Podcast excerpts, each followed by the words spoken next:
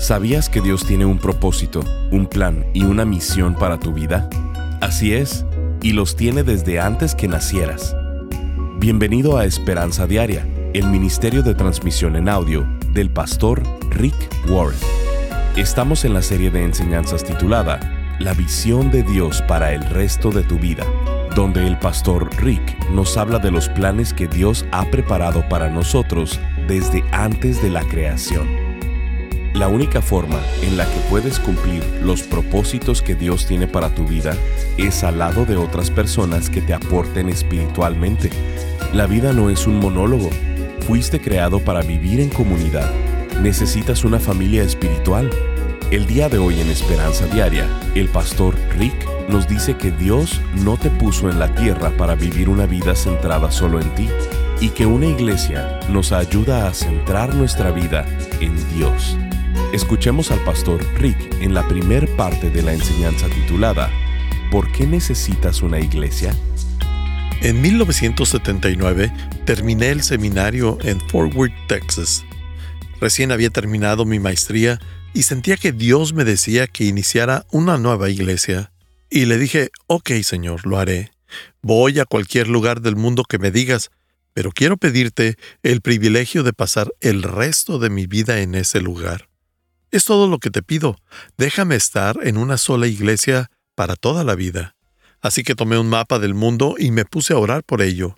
Oramos por unos seis meses, y para no hacer el cuento largo, terminamos en el área del condado de Orange. Yo iba a un seminario bautista en Texas, así que me dieron el nombre de un hombre que era como el líder regional de las iglesias del condado de Orange. Su nombre era Herman Wooten. Así que le escribí una carta. Estimado señor Wooten, soy un estudiante de seminario y estoy a punto de iniciar una nueva iglesia y estoy siendo curiosamente llamado a ir al Valle de Saddleback. No le pido ni dinero ni su apoyo. Solo quiero saber qué es lo que opina del área, porque yo no la conocía. Y como si no fuera suficiente, este hombre ya había escuchado de mí Así que me escribió una carta que decía, estimado señor Warren, escuché que está por graduarse del seminario y que está interesado en iniciar una nueva iglesia. ¿Alguna vez ha considerado el Valle de Saddleback? Nuestras cartas se cruzaron en el correo. Cuando lo noté, supe que algo estaba pasando, y todo sonaba como una buena idea. Pero había un par de problemas. Primero, nunca había sido un pastor principal. Segundo, nunca había ido al Valle de Saddleback. Y tercero, no tenía dinero, ni miembros, edificio. Bueno, fuera de eso, las cosas estaban geniales. Así que en enero de 1980, Kay y yo nos mudamos en fe. Siendo poderosos estudiantes del seminario, empacamos todo en un camión de mudanza y nos movimos al sur de California. Llegamos como a las 4 de la tarde y veníamos de la ruta 91. Amy tenía cuatro meses de embarazo y tan solo éramos una joven pareja de 25 años de edad. Y tienen que entender que yo crecí en un pueblo de menos de 500 personas. Era un chico de campo. Así que cuando vi el tráfico que había en la Ruta 91, dije, Dios, tienes a la persona equivocada. Pero logramos llegar al Valle de Saddleback como a las 4 de la tarde. Me salí por la rampa de El Toro y encontramos una inmobiliaria. Entré y conocí a un hombre llamado Don. Le dije, mi nombre es Rick Warren, tengo 25 años y vengo a iniciar una iglesia. Necesito un lugar para vivir y no tengo dinero. Y él hizo eso mismo que tú acabas de hacer. Se empezó a reír. Ni siquiera teníamos suficiente dinero para quedarnos una noche en un motel. Íbamos a pasar la noche en el camión. En verdad, no teníamos dinero. Y para no hacer la historia más larga, Don nos encontró un condominio en Laguna Hills, firmamos unos papeles y comenzamos a instalarnos ahí. No nos pidió un depósito y nos permitió estar el primer mes sin costo. Ese hombre fue el primer miembro de la iglesia de Saddleback, porque de camino al departamento le pregunté, Oye, Don, ¿vas a la iglesia a algún lugar? Y me dijo que no, así que le contesté, Eres el primer miembro. Y una semana después comenzamos. Éramos siete personas, mi esposa, Amy, nuestra pequeña, Don, su esposa, su niña, una persona más y yo. Las siguientes doce semanas salí a hablar con la gente. Fui de puerta en puerta por doce semanas con una tableta con hojas y una pluma. Tocaba en la puerta y les preguntaba, ¿es usted miembro activo de una iglesia? Y si me decían que sí, les decía, genial, Dios le bendiga, siga asistiendo. Porque la verdad es que no estaba interesado en la opinión de otros cristianos. Pero cuando me encontraba con alguien que contestaba que no, decía, perfecto, eres la persona con la que necesito hablar. No estoy aquí para venderte nada, ni para convencerte, ni para invitarte a algo. Solo quiero tu opinión. Les hice preguntas como, ¿cuál crees que es la mayor necesidad del área? ¿Por qué crees que la mayoría de las personas no van a la iglesia? Si estuvieras buscando una iglesia, ¿qué tipo de cosas buscarías ya que no asistes a una iglesia? ¿Qué consejo me darías a mí como pastor que en verdad quiere ayudar a la comunidad? Y solo escuchaba, y después de doce semanas de escuchar, decidí que lo que más se necesitaba era una iglesia para gente que detestara ir a la iglesia, para personas que nunca verías en una iglesia tradicional. Así que lo que hice fue escribir una carta para la comunidad. La primera línea decía, por fin, una iglesia para personas que se cansaron de la iglesia tradicional. Este pequeño grupo de estudio bíblico creció de ser mi esposa y yo a ser 15 personas, y nos pusimos a ponerle estampillas a las cartas que hicimos de invitación y mandamos 15 mil cartas antes de Pascua. Planeamos el primer servicio en la preparatoria de Laguna Hills. Después, le pedí a las mismas 15 personas que iríamos una semana antes para hacer una reunión práctica. Así que pensamos que cuando fueran las personas ya pareciera que sabíamos lo que estábamos haciendo, porque ya teníamos una semana de práctica. Pero el fin de semana que enviamos las cartas, hubo gente que se presentó la semana antes de Pascua. Hubo personas que entendieron mal la carta y se presentaron ese fin de semana. Ese fin de semana teníamos 60 personas en ese primer servicio y cinco de ellas entregaron su vida a Cristo. Y no podía decirles, no, no puedes salvarte hasta la próxima semana, lo siento, mejor regresa la próxima semana. Así lo dejamos. Y el domingo de Pascua se presentaron 205 personas al primer servicio oficial de la iglesia de Saddleback. Logramos nuestro objetivo y no había más de cinco cristianos tradicionales en el grupo. Dije, vamos a abrir nuestras Biblias y nadie tenía una Biblia. Dije, vamos a cantar estas canciones y nadie se las sabía. Dije, vamos a orar. Hmm, esta es una iglesia diferente. Las primeras diez semanas, 80 personas entregaron su vida a Cristo y la iglesia de Saddleback nació. Así que en este mensaje vamos a ver el por qué necesitamos una familia en la iglesia. Este es el segundo mensaje de la serie la semana pasada hablamos de cómo Dios tiene cinco propósitos para nuestra vida, y eso fue algo grande. Pero permíteme que te diga algo más importante. No puedes cumplir estos cinco propósitos por tu cuenta. Es imposible. La vida no es un monólogo. Fuiste creado para vivir en comunidad. Necesitas a una familia espiritual. La única forma en la que puedes cumplir los cinco propósitos que Dios tiene para tu vida es junto con otras personas que te aporten espiritualmente. Así que te daré cinco beneficios específicos de estar en esta familia. Número uno, una iglesia me ayuda a centrar mi vida en Dios. Dios no te puso en la tierra para vivir una vida centrada solo en ti. El propósito que tiene para ti es construir una vida con Él en el centro. Lo vimos la semana pasada. Fuiste planeado para el deleite de Dios. Él te hizo para amarte y quiere que también tú lo ames. Así que Dios dice, quiero ser el núcleo de tu vida, quiero que te enfoques en mí y ser el eje que guía tu vida y tu existencia. Una paráfrasis de 2 Corintios 5:14 la Biblia, el mensaje dice, el amor de Cristo tiene la primera y última palabra en todo lo que hacemos. Nuestra firme decisión es trabajar desde este punto central. ¿Cómo puedes saber si Cristo es el centro de tu vida? Lo vimos en el mensaje anterior. Dejas de preocuparte.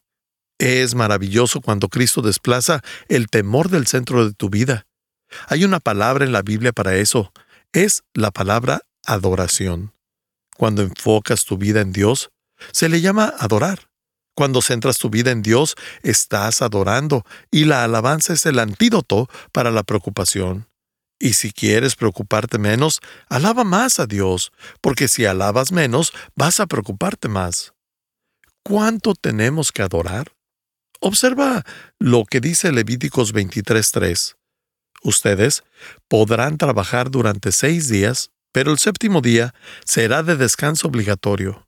Donde quiera que ustedes vivan, dejarán de trabajar en ese día y celebrarán un culto en mi honor. ¿Escucharon esto? Les hablo a los adictos al trabajo. Dios dice que una vez a la semana te juntes para reenfocarte, recalibrarte y para volver a centrar tu vida en mí. Estás escuchando Esperanza Diaria, el programa de transmisión en audio del pastor Rick Warren. En breve, el pastor Rick regresará con el resto de este mensaje. Aunque no hubiera sido un bebé planeado por tus padres, Dios sí planeó tu existencia. Él te creó para amarte y para que tú lo amaras. Él te creó para que tuvieras propósito y para que cumplieras con los planes que Él diseñó para ti. Este tema es de suma importancia para el pastor Rick y ha creado una serie de enseñanzas titulada La visión de Dios para el resto de tu vida. Esta serie tiene como objetivo que descubramos y crezcamos en la manera que Dios quiere que nos relacionemos con Él y con las demás personas. Esta serie de seis enseñanzas contiene los títulos Escogiendo tu futuro, aprendiendo a vivir sabiamente, abrazando la visión de una vida conducida con propósito. ¿Por qué necesitas una iglesia? Habilitando la visión de la generosidad conducida con propósito. Y cómo prepararte para ser usado por Dios. Te puedes unir al Ministerio de Esperanza Diaria y ser parte de llevar la esperanza de Jesucristo al mundo hispano. Cuando contribuyes económicamente con cualquier cantidad en este ministerio, te paras en la brecha juntamente con nosotros para hacer una diferencia en la vida de miles que reciben diariamente esta transmisión. Como muestra de nuestro agradecimiento, al contribuir, te enviaremos esta serie de seis enseñanzas titulada La visión de Dios para el resto de tu vida, en formato MP3 de alta calidad descargable. Para contribuir, llámanos al 949-713-5151 o visítanos en pastorricespañol.com. Esto es, llamando al teléfono 949-713-5151 o visitándonos en pastorricespañol.com.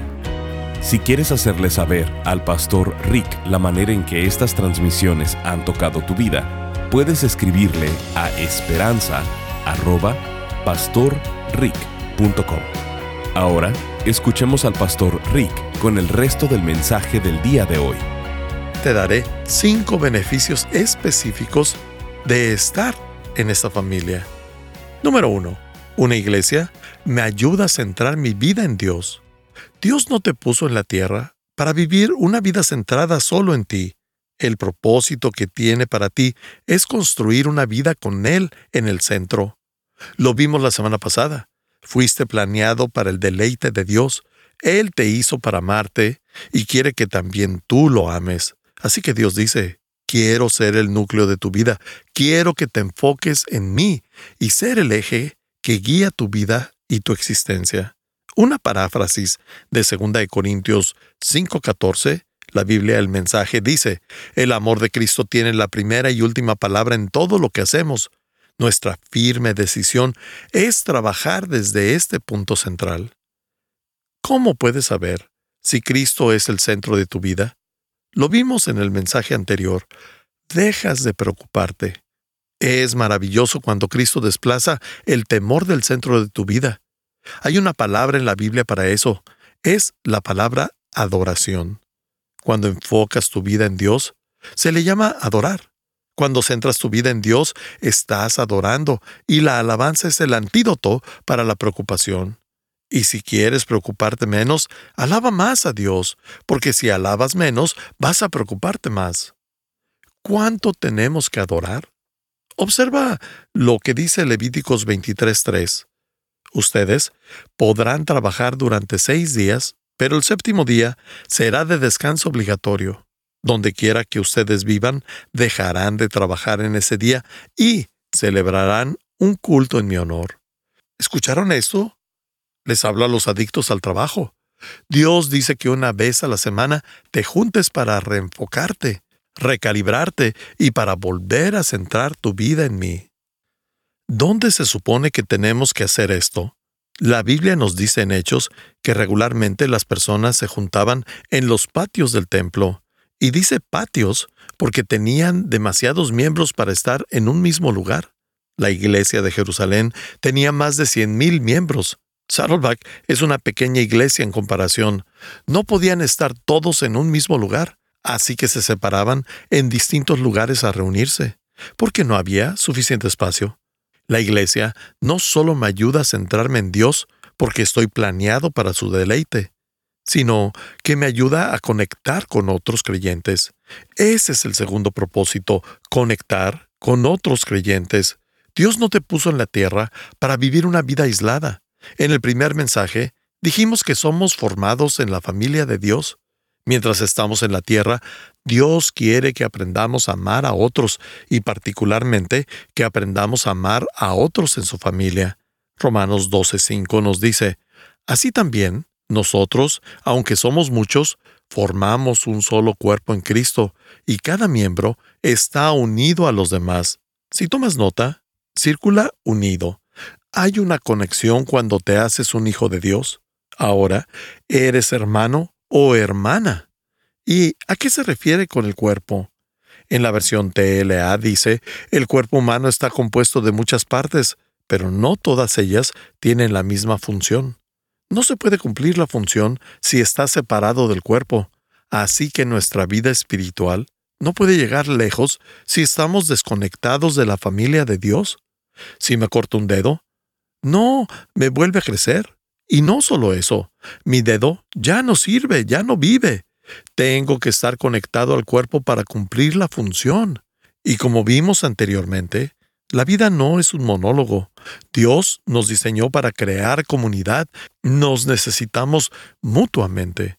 El Departamento de Salud Mental de California hizo un estudio que si te aíslas de otros y no construyes relaciones estrechas, no las construyes con amistades cercanas o un grupo pequeño, eres tres veces más propenso a tener una muerte temprana.